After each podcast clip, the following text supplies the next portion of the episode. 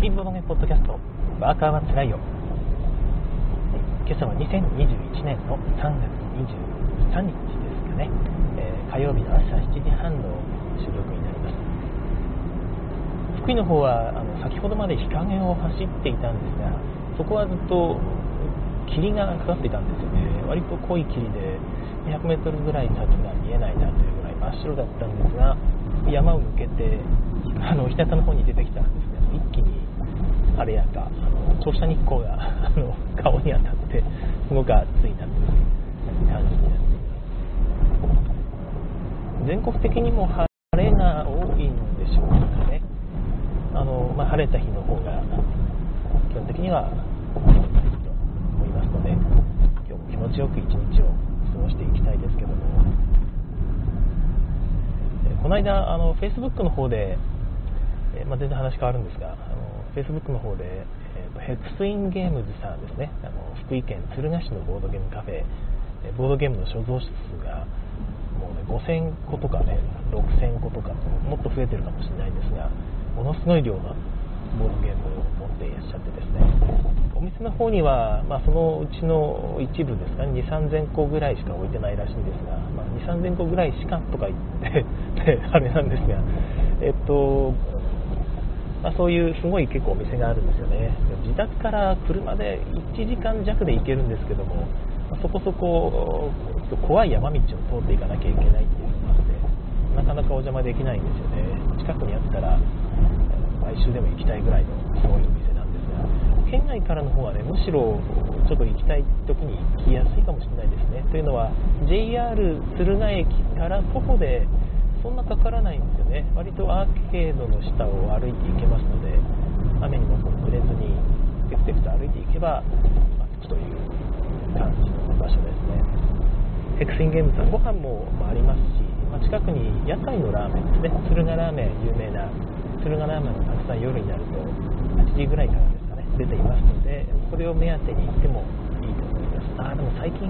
コロナ関係で、ひょっとしちょっと営業も自粛してたりするんでしょうか、そんなことはないかな、福井県は大丈夫かな。いや、ちょっとマジで太陽、太陽が暑い、すごい直射日光が早くして日よけを、車用の日よけを買ってこないと、これはやばいですね、えー、めちゃくちゃ日焼けしてしまいそう。まあ、そこのヘクスインゲームの店長さんですね、まあ、鶴田さんとおっしゃるんですが、ヘクスインゲームの店長さんが、まあ、Facebook で日記書いてらっしゃるんですよね、たまに。で、その 日記の内容が表に出してないからひょっとして表で言わない方がいいのかもしれないんですが、まあ、なんかヘクスインゲームズの名前を出して Facebook でやっているので別に大丈夫だと思うんで言うんですけども、なんか麻薬を取り扱ってるという噂が立っているらしいですね。ヘクスインゲームズでもちろんそんなことは全然ないんですけども、あのーたまに来るらしいんですよ、その変なお客さんが。まあ、その会話内容は全然私の勝手な想像なんですが、こう来るわけですよね。そのおたくんところで葉っぱ、葉っぱあるらしいな、みたいなお客さんが来るんですよね。で、葉っぱってこう聞くわけじゃないですか。なんかその、葉っぱって聞き返すと、なんか詳しく言わせんなよみたいな感じで、だから葉っぱ、葉っぱみたいな。ああれは麻薬、薬あるの薬？みたいな感じでこう聞かれてですね。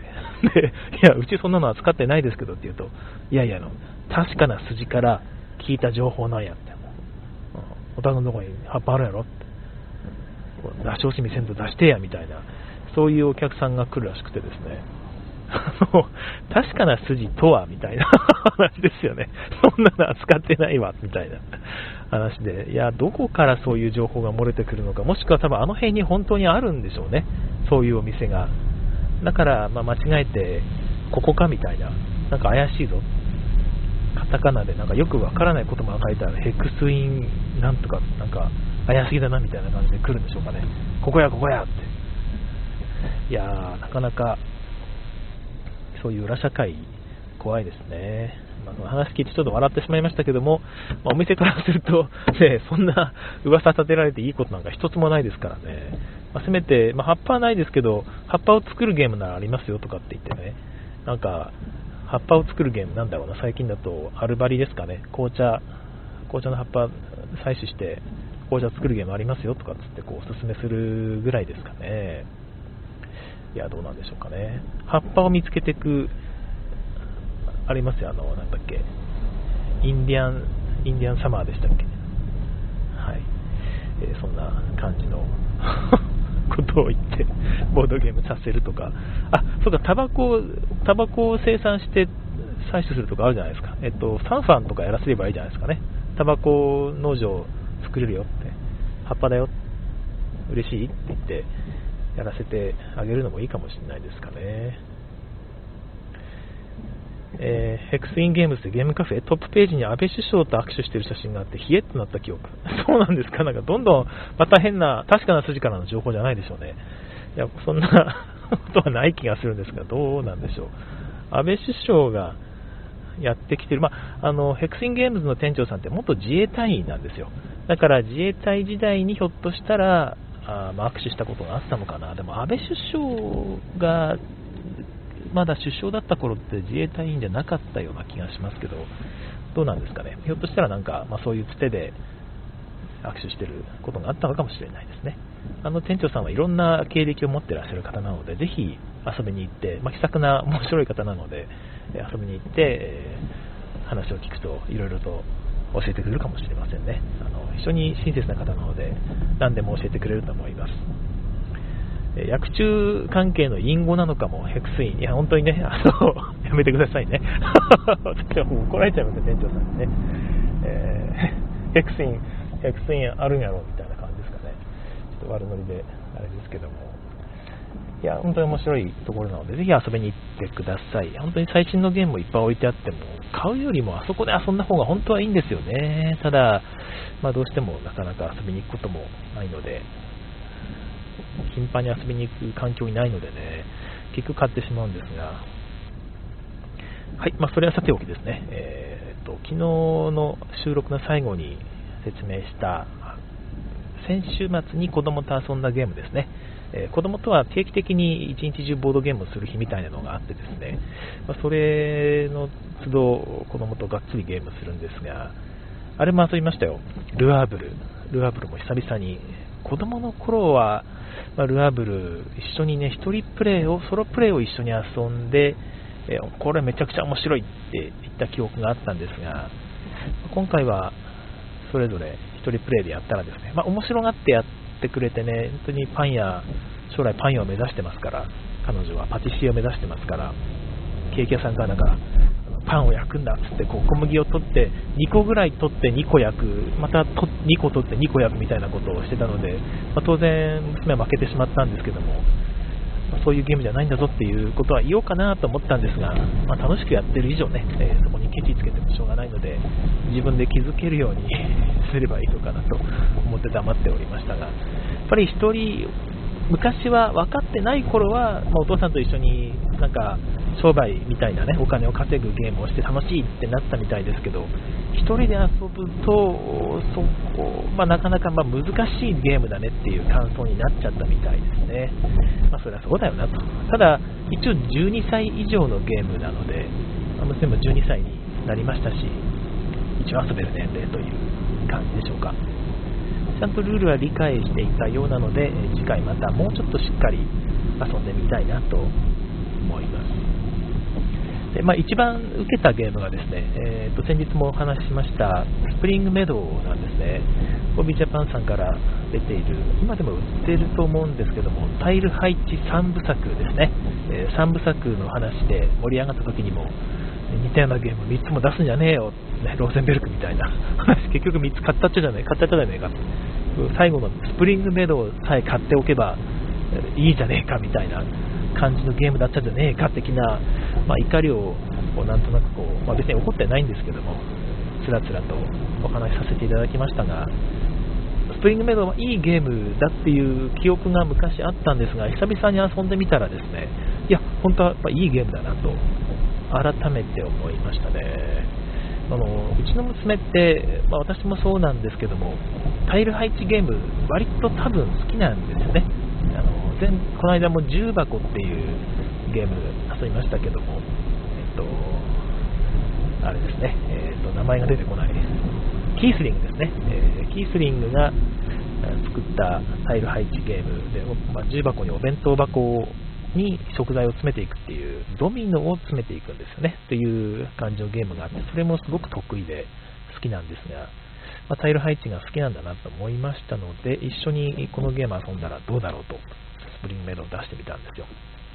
だからやっぱなんかすごく上手にしてましたね。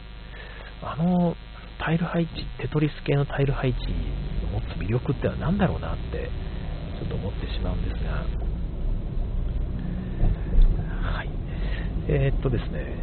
ちなみにあのタイル配置、あのテトリス系のタイルのことを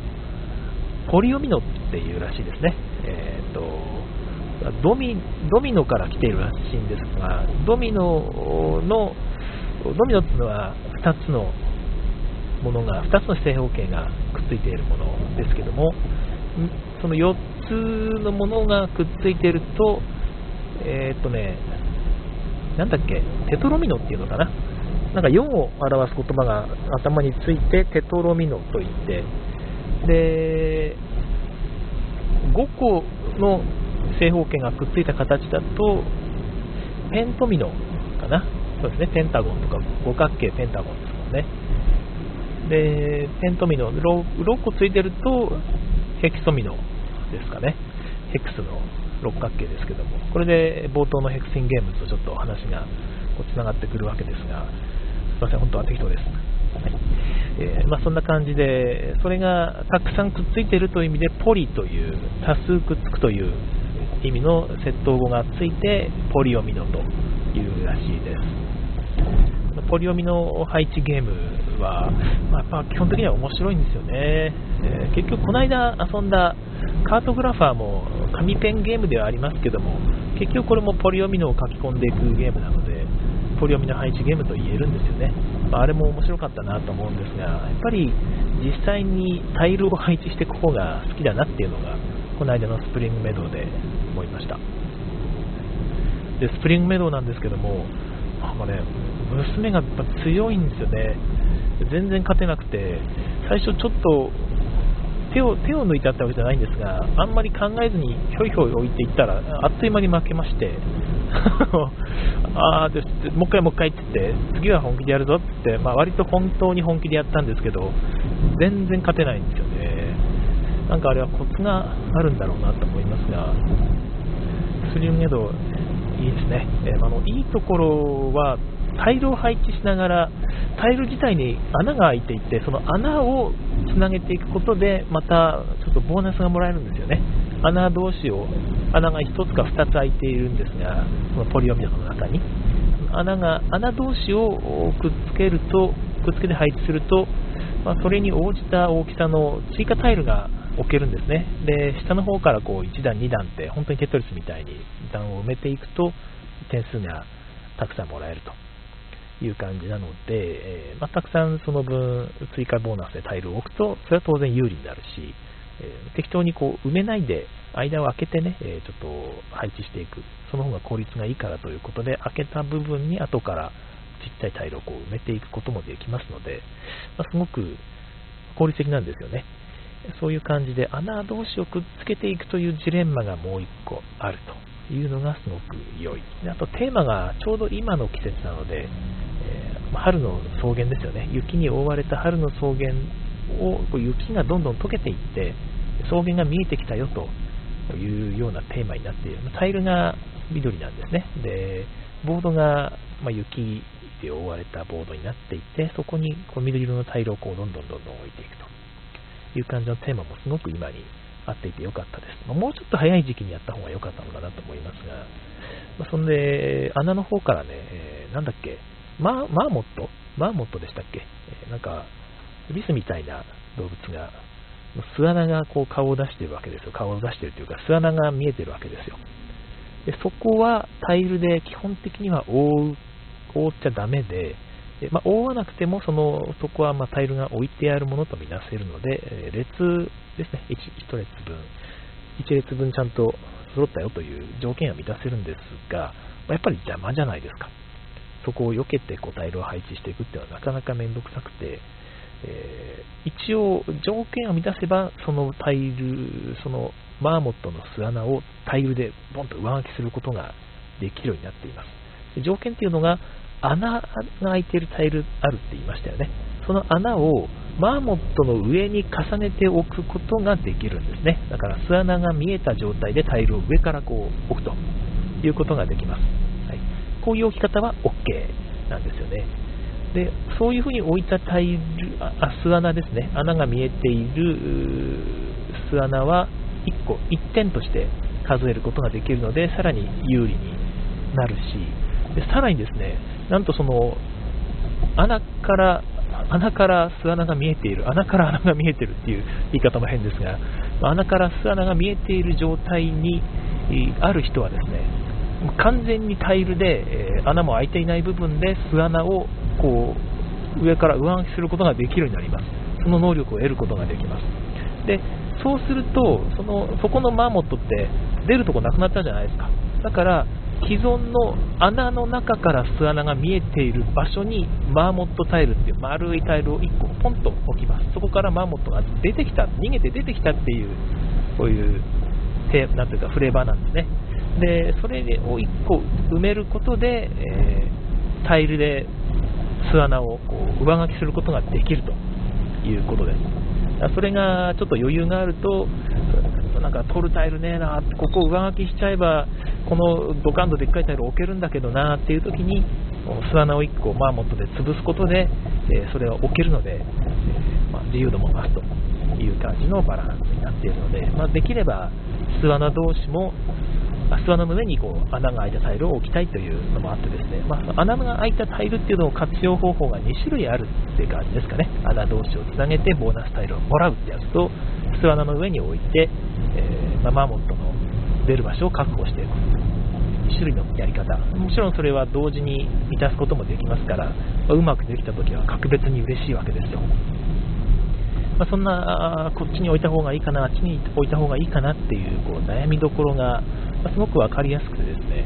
まあ、なんか工夫するといろいろできそうな感じもして、割とちょっと調校しちゃうので、ひょっとしたら、あの今回遊んだみたいに2人プレイで、え、のんびり遊ぶ、もしくはね、カップルとかご夫婦とか、本当にお子さんと2人で一緒にのんびり遊ぶのが、いいのかもしれません。まあ、ご家族同士だったらね、全然、えー、友達とかではなくて、ご家族同士なら待ってて、えー、くれる時間っていうのも全然多分余裕があると思いますので、3人、4人でも大丈夫かもしれないですけどね、ちょっとすみません、交差点にかかりまして、はい、大丈夫。以前、ボードゲーム界でやった時がね、4人マックスでやったんですよね。で、面白かったんですが、まあ、そこそこ、そこそこやっぱりダウンタイムが発生してしまったので、うーんっていう感じだったんですよね。いや面白かったんですけど盛り上がりましたしだからもし次にボードゲーム界でやるときは3人ぐらいでやった方がいいのかもなとは思っています、はい、あと2人プレイでやるとちょっと早く終わりますね。やっぱりその早く終わるってこともないのかな、まあ、タイルを取るのが交互に取りますから、まあ、結局置くタイルの数は一緒なのか、まあ、だからま早く終わってもう一回やろうってできますね。えー、ま、もう一回やろうって言って、もう一回やろう、もう一回やろうって3回やったんですけど、3連敗しましたよね。あれは何がまずかったんだろうか。本当に未だに分かりませんが、子供のやっぱり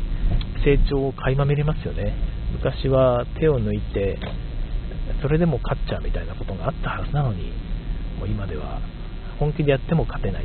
こういうとこにパズルとかね、重箱もね、重箱本当に泣きの1回入れてようやく引き分けになったぐらいですけど、3回やって1回も勝てませんでしたから、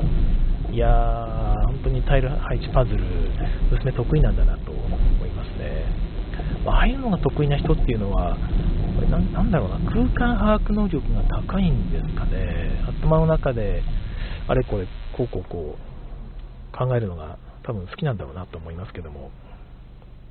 えー、っと、アルナさんから、親子で対等勝負できるボロゲ最高じゃないですかということで、そうなんですよね。だからルアープルはさすがにあれ、無理があって、まあ、何回かやるとひょっとして分かってくるのかな。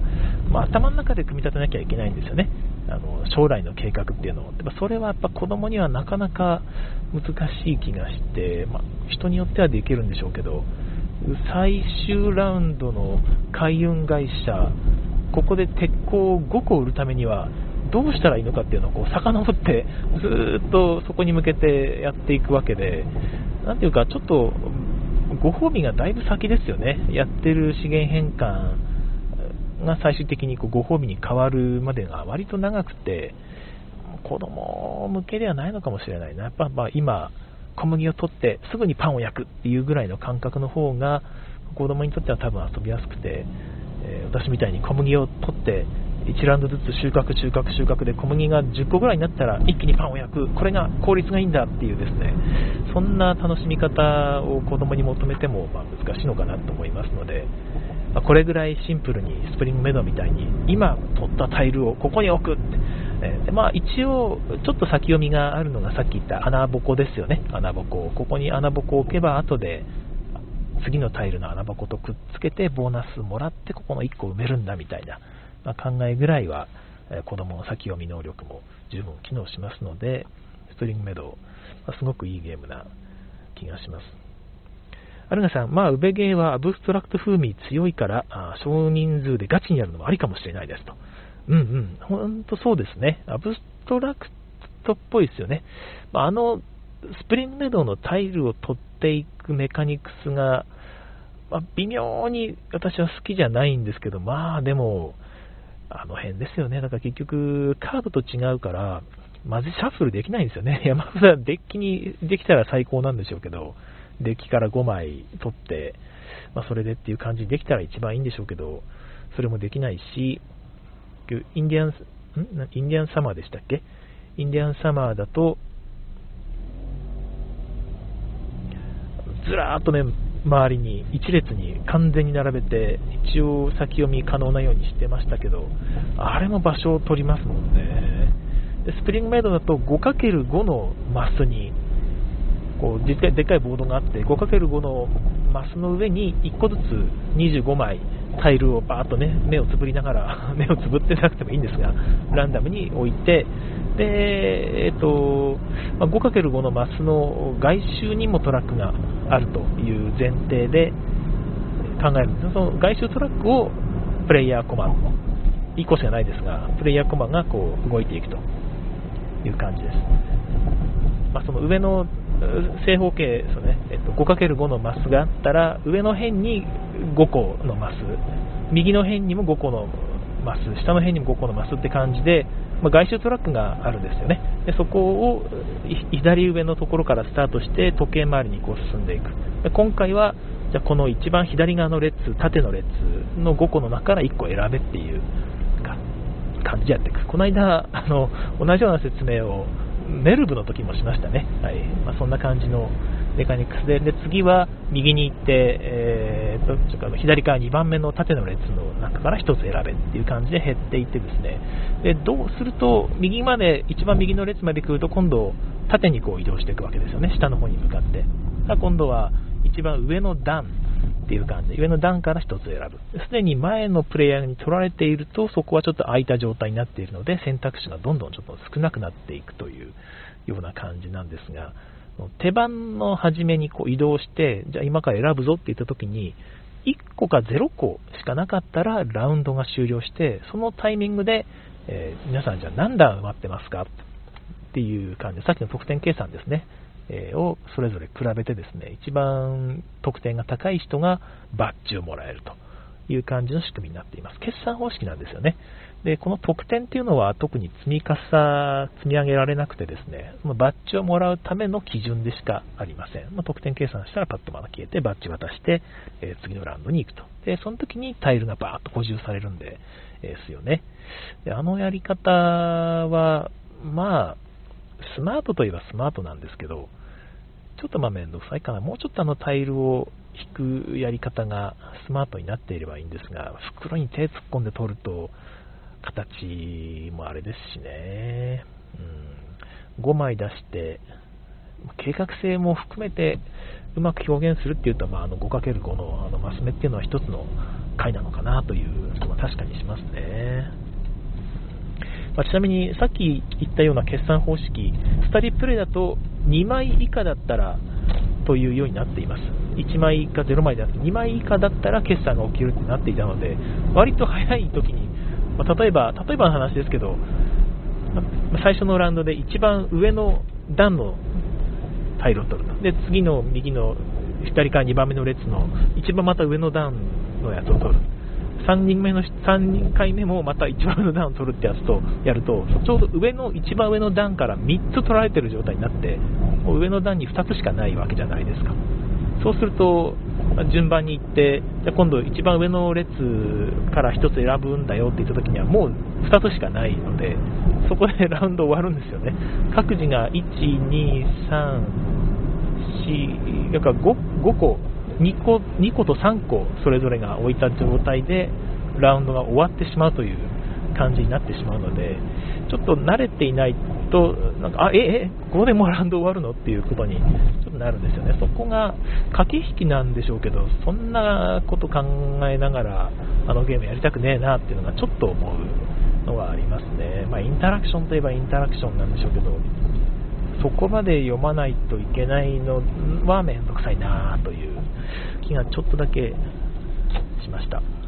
まあ、そこを除けば、まあ、そこも大した話じゃないんですけども、スプリングメドウすごくいいゲームなので、お子さんと遊ぶのに、今でも多分買えると思うんですよね。ぜひ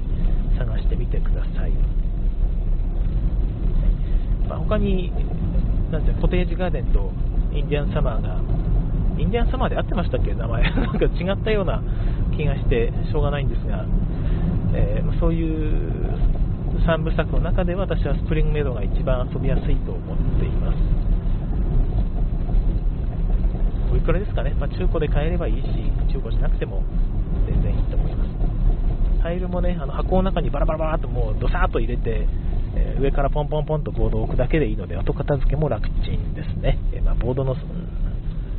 なんか袋に入れてとかね、えー、まとめてこうなんて言うんでしたっけトレイの形に合わせて格納とかってすごいめんどくさいですからね、それぐらいザザッザザッとこうできると、ボードゲームも気軽に遊べていいんじゃないかなと私は思いますね。タイルを1枚1枚コーティングしてスリーブに入れるみたいな人もいるんでしょうかね。まあ、なんなポリオミノのタイル、一個一個、そういうコーティング難しいと思いますけども。はい。えー、そんな感じで、えー、今日もね、一日頑張っていきたいと思いますけども、なかなかね、えー、っとね、昨日は思わず残業してしまったんですよね、30分も。いやー、平日になるべく残業したくないですね。なかなか、めんどくさい仕事が振られまして、まあ、細かい話を言ってもしょうがないんですが、えー、この間まではね、結構最先端の最先端っていう感じもないんですが、割と新しめの技術を使って楽しい、えー、こんな最近技術があるんだみたいな楽しい発見がある面白い仕事だったんですけども、突然 Windows 2000サーバーですね、えー、20年前のサーバーですよね、20年前の OS の上でしか動かない VB スクリプトという、もはや旧世代の異物と言っていいと思うんですが、今もうマイクロソフトが躍起になってこの消そうとしている技術ですけども、まあ、これで書かれたシステムですね。こちらを ODBC というですね、えまたもやこれもマイクロソフトがそろそろもう使うのやめようかって言ってる技術ですけども、こちらを使って、えデータベースにアクセスするという、えー、かなりめんどくさいものをやっているわけなんですよね。いやー、もう情報もほとんどネットにないし、エラーが起こると、本当にね、困ったもんですわ。はい。そういうものをやっているので、割と気がめいっています。まあね、仕事なんで、えー、仕事ですから、しょうがないということで、こういう人の嫌がることを進んでやるというね、えそうするとお金がもらえるわけなので、え頑張っていきたいと思いますけども。はい、ということで、え今週も頑張ってまいりましょう。はい、今日もあのいろいろ聞いてくださいましてありがとうございました。それでは皆さん、た次回更新を楽しみに。さようなら。